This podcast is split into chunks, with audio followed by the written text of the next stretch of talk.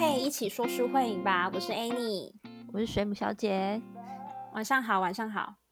真的晚上下班后 来录这个，我会这一集我很期待哎。对啊，我们已经上架五集了，然后这五集，对这五集也有收到一些回馈，蛮开心的，因为真的有人在听。因为一开始以为就是没有人在听，就自己在自嗨。可是啊，我就我想我听到一个我蛮难过的回馈，难过吗？对我很难过的回馈，反正就是一个我蛮好的朋友，然后他就跟我说：“哎，我觉得你的声音真的是很好听，很甜美，只是为什么你要改名字改叫 Annie 啊？”谢谢，哎，你是我，谢谢你，直接收获粉丝，就是我蛮 难过，声音还认错是怎么回事？可能就是你的声音比较吸引人吧，可是的确真的很多人说你的声音很好听诶，特别是我哥，我可以去当真假的哥哥嗨，明明是我哥，明明是我哥，然后就说哎那个哎你的声音真的很好听哎，然后说啊你妹嘞？还好，确定是哥哥，很确定，OK。你这一集是你好像已经敲完很久，因为一直在等他的那个第三季。没错，今天我们要来讲性爱自修室。这第三季是有连接前面两季吗？有啊有啊有连接。好，那我先来简单介绍一下。你有看一二季嘛？对不对？有啊，超好看的。好，那我们我先来跟你简单的小小介绍一下，也跟大家介绍一下。这一季啊，它除了一样嘛，它就是一样有那种用青少年这些性爱情事作为一个主轴，然后它更多这一季比较不一样，我觉得更多的它是以性事做切入，然后去反映出生活的各个面向，嗯，就是不止爱情嘛，像友情的关系、性别认同，还有就是自我追求、家庭面，还有就是可能每个人的成长等等的主题，这样会觉得说，其实前两季有类似的带到。那这一季我觉得比较不一样的是，他们每一个主角都更有成长，然后就好像他们更知道倾听自己内心的声音。嗯，懂。就是他们会经过可能这个关系之后，然后他们发生了什么事情，他们会去沟通，然后去倾听自己内心的声音，然后会知道怎么处理。这样，就是我觉得是每个角色都有在成长。嗯，对。然后虽然。虽然说我在看的时候啊，觉得天啊，他们的好青春啊，高中哎，然后有一种我好像早就已经过了那个阶段。可是其实不知不觉你在看的过程中啊，你还是可以很容易就去带入每一个角色所处的情境，就是会想到那个时候的自己，这样吗？不一定是那个时候哎，因为像有时候我们可能某一些关系，我们我们可能之前的前男友啊，或是跟朋友之间的关系，那可能当下你并没有。并没有去探讨，呃，你自己内心之类的，对之类的，或者是你那个时候的心里其实是想什么，你并没有完完全全的知道自己那时候在想什么。然后是现在都过了之后呢，从这出戏我就有一些想到以前的一些事情，然后就哦，原来是这样，原来我现在埋藏我之前埋藏在心里很久的一些关系问题，原来是这样，这样。所以我觉得虽然说。是青少年为主轴，没错。可是大人也很适合看。好，但我觉得我自己一开始会喜欢上这一部剧，是因为我觉得他写的很好啊，就是他的剧本是以青少年间的性爱为主。然后，嗯，我可能就是我们以前就是比较保守，所以其实我们很难去接收到跟性爱有关的知识。嗯哼。然后我我印象比较深刻的是，我看过一本书，是江娥的《熟女养成记》，应该就是现在大家也都有在看，可是现在大家看的应该是连续剧的，他的书跟剧还是有一些不太一样的差异啦。那里面有一段，我就觉得真的心有戚戚焉，就是他就说女主角女主角就觉得大人很奇怪啊，你小时候都不跟我谈性的一些知识。然后就觉得这个东西哇，绝对不能谈。你讲到就啊，你你你去问谁？去问谁啊？就是反正他们都不会很直截了当的跟你讲。可是到了一个年纪之后，你就会突然，你可能过年，然后你的亲戚就会问你说：啊，你交你交男朋友了吗？啊，你要结婚了吗？还是你要生小孩子了吗？就他就觉得说，哎，我 怎么好像突然就被被当做我好像什么都知道不是前一秒还在那边就是禁忌话题，然后下一秒就好像我要什么都知道。对，然后我就觉得好像真的是这样哎，就我自己也是，就是可能一直爸妈都说啊，你不能交男朋友，不能交男朋友。然后可能大学毕业，然后妈妈就会说啊，你什么时候结婚？哎，你 你现在是在搞男朋友？我说哎，怎么会？就是你一开始都不跟我谈，然后 时间一到就要我去做这件事情。对，所以我觉得就是大部分的人还是可以透过这个剧，然后去更了解自己，因为大人可能不教，就只能从剧里面去。去发现这些自己身体上的变化、心理上的变化。嗯，而且我觉得，像他们是西方国家嘛，西方国家其实已经跟东方，就是像我们这边东方这边比起来，他们已经更更会谈了。我们国中，国中其实好像也没有说教很多关于性教育的东西，对不对？国中我遇到一个老师，他很想教，他就是把我们都关在一个教室里面，然后播那种类似。纪录片，然后有呃带一点性爱关系的纪录片。我这样讲是很很变态，不是奇怪的纪录片，是 讲一些青少年。你还说老师把你们关在一个 教室，代表窗帘超奇怪的，听起来超奇怪的。等一下，我们不是同班吗？国中哎，国中啊，哎啊，国小啦，国小，谁跟你同班？那老师就是把我们关 起来，然后还把窗帘拉起来，因为他说怕隔壁班的不知道，还以为我们在看什么奇怪的东西。然后他就把那个窗帘有哎有，我想起来了，我怎么这种事情就有印象啊？奇怪。好，反正那老师他就说，他就说要让我们知道那些关于青春期会遇到的事情，然后他就把门窗全全部关起来，然后窗帘拉起来，然后他就开始播那个纪录片。那我真的印象深刻，可我忘记内容哎。哎，我记得有这么一回事，我记得拉窗帘的部分。我觉得，从隔壁看会觉得很奇怪。我想说，你这样做更奇怪吧？你干嘛？你干嘛做贼心虚的？我觉得这个老师他播的那个影片，虽然我们都已经忘记那个影片到底在讲什么，可是他给了我一个观念，就是性这件东这件事情，真的你要准备好再去做。哦，我以为你，我以为你要说，他给我一个观念，就是要。关在房间偷偷看，笑死也是，这也是一个启发。喂，不是啦，我们要就这样打开天窗来谈。对，就是你要做这件事情之前，你要有充分的了解。好，那呃，因为这一次我看《性爱自修室》啊，我就是边看，然后边把一些想跟你分享、跟你讨论的点列下来。所以我立了几点，然后这几点都是有按照集数的，就是我们从从头到尾，然后是会有按照剧情的走向这样子去讨论的。OK，OK，好吧。然后第一题我超级无敌期待的，我想问你，嗯，你不要偷笑。我问你在一段关系当中啊，你觉得性爱契合度的重要性占几趴？你先不要回答。好，我先大概我先大概说明一下为什么问这个。这一题这样，是因为那个主角 Otis，他这一季跟风云人物 Ruby，他们竟然变成炮友，因为他们在前前两季其实是打八竿子打不着的那一种，然后他们在这一季变成炮友。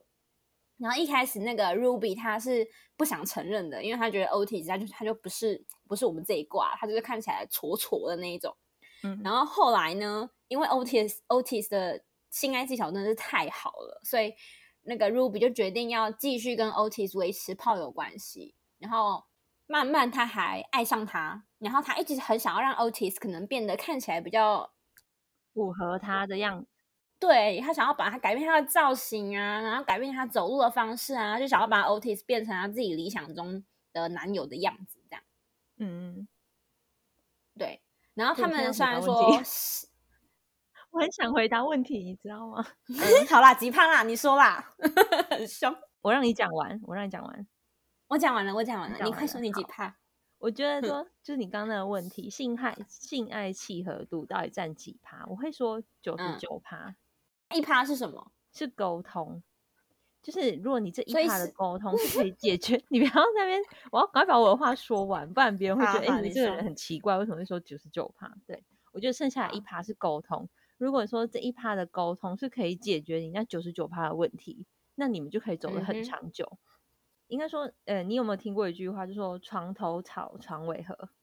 我知道啊。对，所以就是我一始，开始，嗯，我一开始觉得哪有那么夸张，什么床头吵床尾和也是要看事情吧。但是我后来想想，我觉得这这只是一个看事情缓和情绪，不是哦，这是缓和情绪。你情绪先冷静下来，比如说你我们在那个在生气的当下，可能讲话会很难听，可是你床头吵床尾和，你先感情滋润一下之后，就好啦。那个好像也不是这么大的事情，那我们就是好好沟通啦，就会变得比较缓和。你懂我意思吗？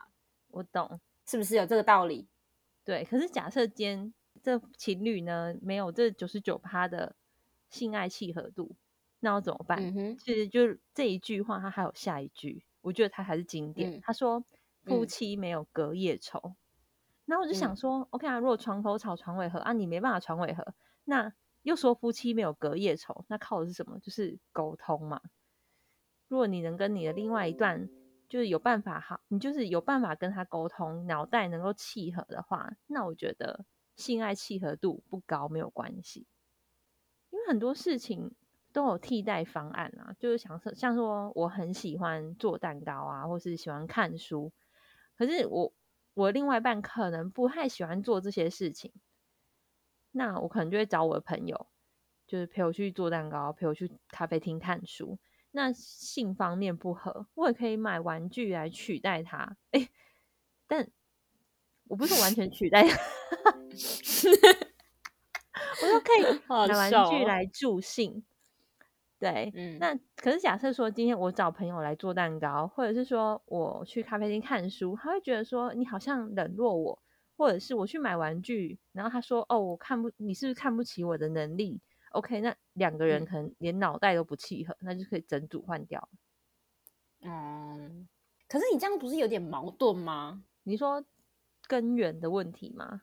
我是说你，你觉得占了九十九趴，哎，那你就算那一趴没有沟通好，那你大部分还是占了九十九趴，啊那还是可以继续走下去啊。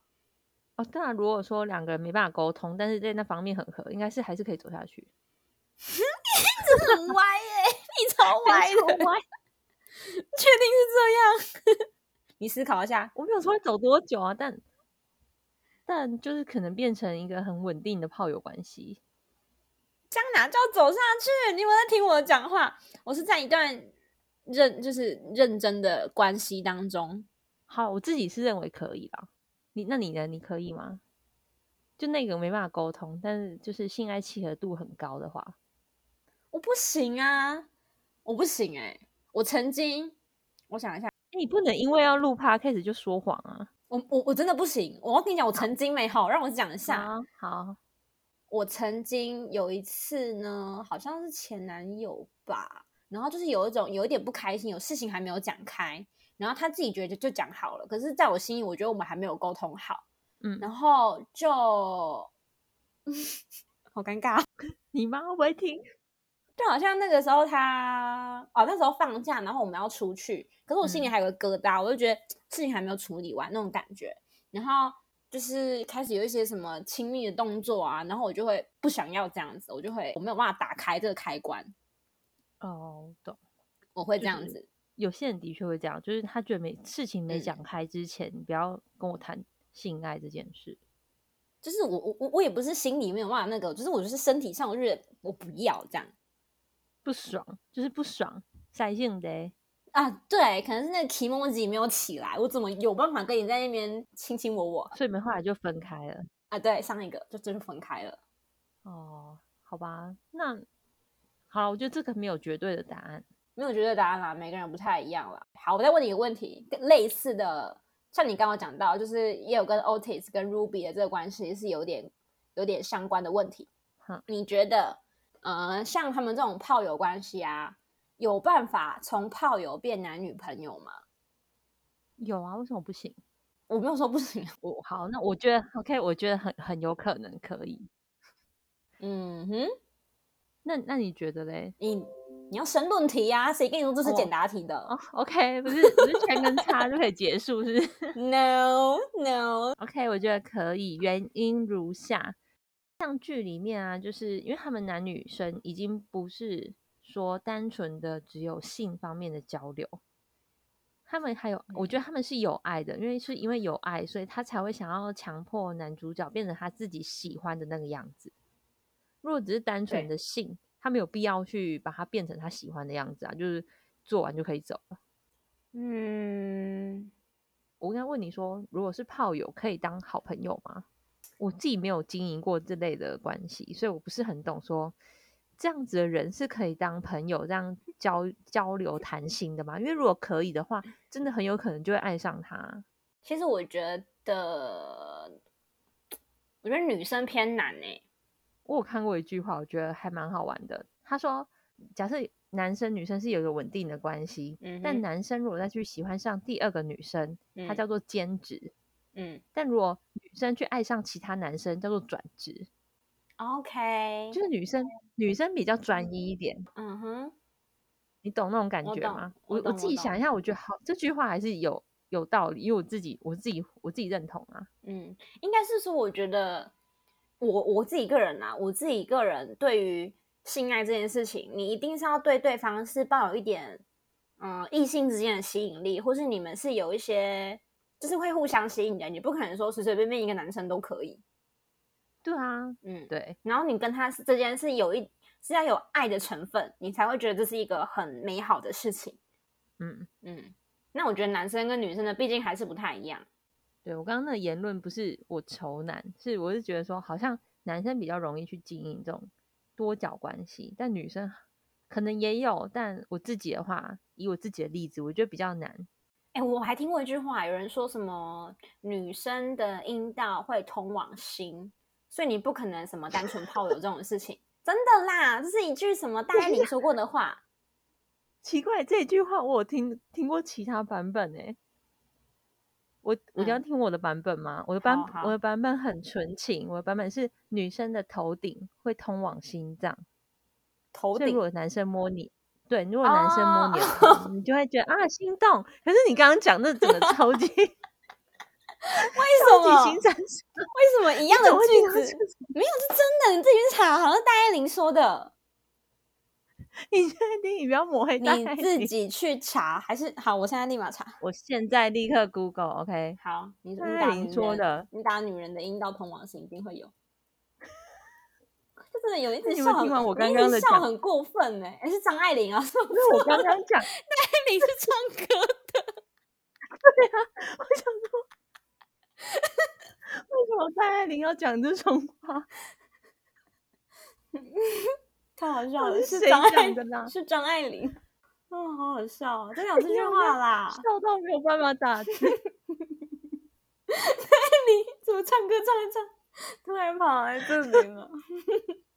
你刚讲完戴爱玲讲完那句话之后，我在心里就想着她在唱歌，然后她唱出了这句话。好啦，不要再笑了。你确定是张爱玲讲的？你就自己查呗，查查女人的阴道通往心，就会有很多篇相关的文章。他其实想要讲的就是说，女生你要做到有办法纯性是很难的，你一定是对对方有感觉，或是你一定是嗯有喜欢他，只是你自己不知道、不承认而已。会认同啊，嗯。不行，我现在一定要查到那一句话。你就打女人的阴道通往心，到底是有多少个字？你刚才讲的这一句话，害我很想唱歌啊！你查到了没有？我查到了，但是我奉劝所有刚刚听到的人，还是记得我讲的这一句会比较好。为什么？我觉得他，我觉得他讲的很好啊。就是女生，女生你很难做到纯性，那你就玩不起，就不要玩。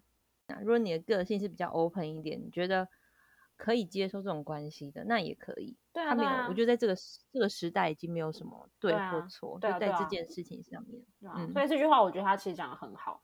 大家要知道自己的感情观念是怎么样，然后你有办法接受这种纯性的关系吗？如果不行的话，那我们就是聊不要玩火。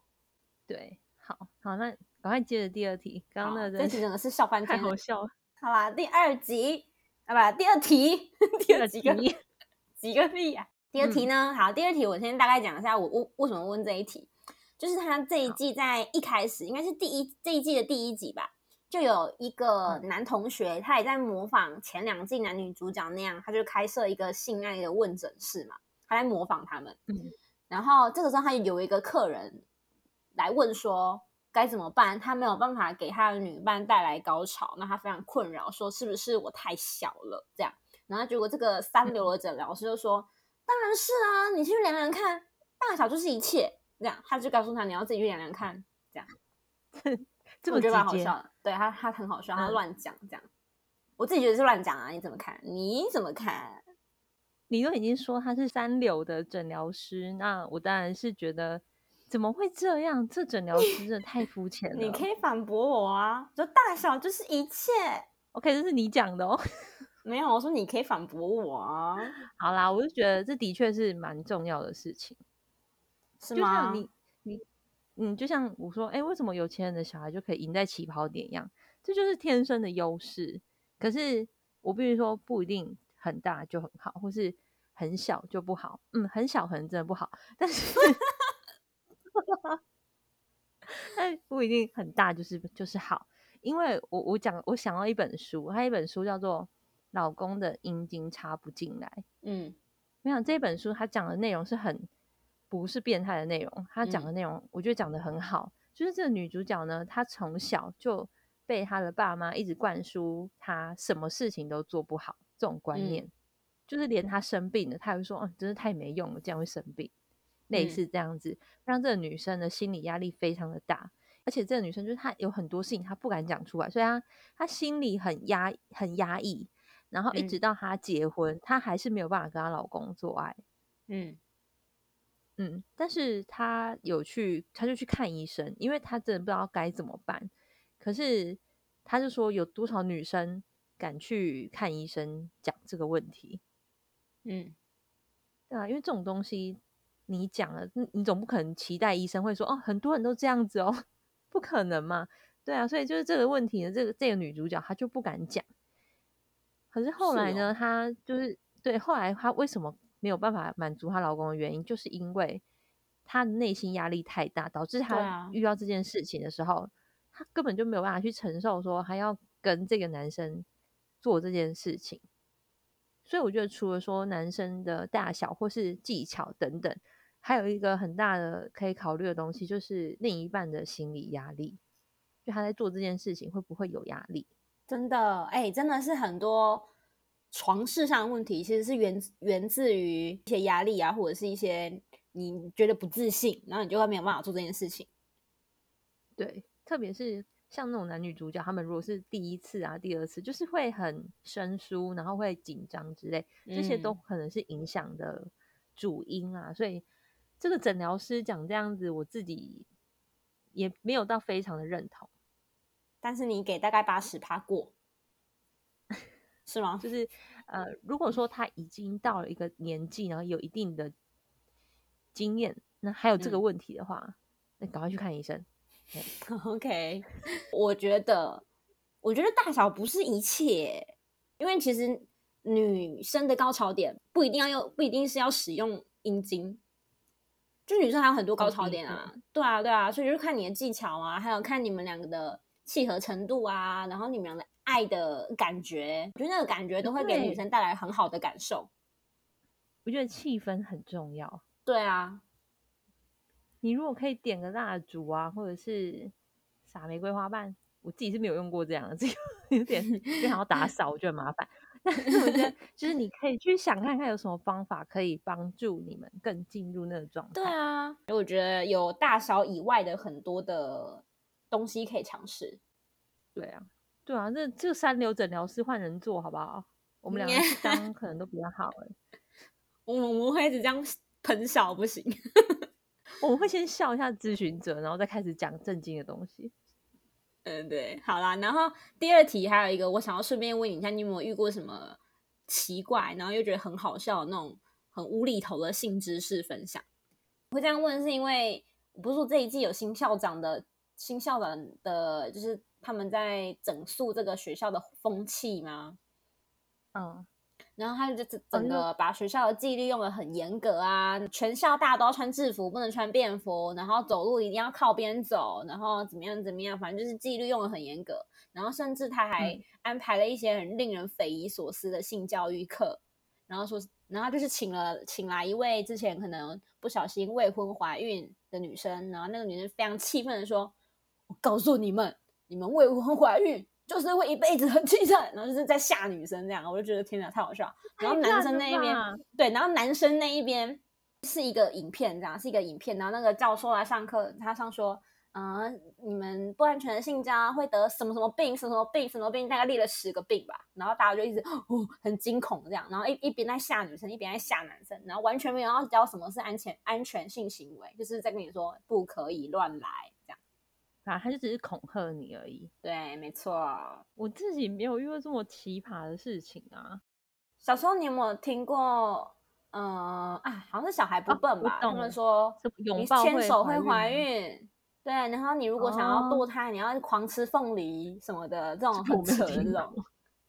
你没有这么听过吗？小孩不笨里面有，小孩不笨里面有讲到，然后他们不小心牵手之后，隔天男生就买一袋凤梨去给他，然后就开始狂吃凤梨，超好笑的。我不知道哎，我没有看过小孩不笨，但这听起来这小孩真的蛮笨的。其实我觉得这校长听你这样讲起来，他也没有很了解。性，因为他讲了很多完全政治不正确的话，像那性病又不是说只有同性恋才会有的疾病，对他不，他没有说只有，他是有强调吗？没有没有没有，他没有说只有，有啊，你写的，你写同性恋性交会得病，对啊，他意思说就是比例会很高啊。哦，好，我只想说，其实也不一定，就是性病的不是。哪些族群专属的疾病？甚至假设你今天去泡泡温泉，然后呃，你用了不不干净的毛巾，都有可能会有一些，就是感染到一些性病，只是可大可小。嗯，对。这所以我觉得这个校长他让我想到一个人，就是曼德拉。然后他是谁吗？不知道，他是前任南非总统。哦，怎么？请问是怎么样？你会想到前任南非总统？我们不是在讲性病的部分吗？对他，他是前任南非总统，他是主先讲一下，他主张就是 他反对种族隔离，嗯哼，对，然后他就是他追求平等，平等这样。然后他讲过一句话，就让我影响我很深。他就说，如果你用某人理解的语言跟他说话，那他会听到他的脑袋里面。不过，如果你是用他自己的语言去跟他说话，那他会听到心里面。所以，我觉得这个校长他虽然想要整肃这个学校的风气，但是他却用了就是他自己的话，然后呃跟这些学生说，但学生应该就是听到听完就耳耳东风，马耳东风吗？对，马耳东就是左耳听右耳出这样。嗯，所以我会觉得说，我就是听完你这个故事，我就想到这位总统。嗯，校长他就是想要禁止啦，一昧的主张禁欲，可是不可能啊！你怎么可能？你应该让他们理解才对，让他们了解什么是安全性行为。然后第三个，哦，终于来到一个跟性无关的了。第三个问题呢，呃，是里面有一个男学生叫 Jackson，他本来呢，他是他还蛮厉害，他是游泳选手，学校校队的，然后他也是学生会长。然后后来我记得他是在第二季吧，他好像有受伤，然后他就是目前是没有，已经没有在游泳了。然后学生会长的身份也被这个新校长拔除，因为他上面比较敢讲。校长如果做一些他觉得太夸张，比如说禁欲这种事情，他就会说为什么要这样？然后他他就会反驳这样，所以他的这个学生会长的身份也被校长拔掉。然后他那个时候其实就陷入一个焦虑，他就很困惑，说：那我现在也不能游泳，我也不是学生会长，那。Who the hell am I？他就觉得哇，那我我算什么？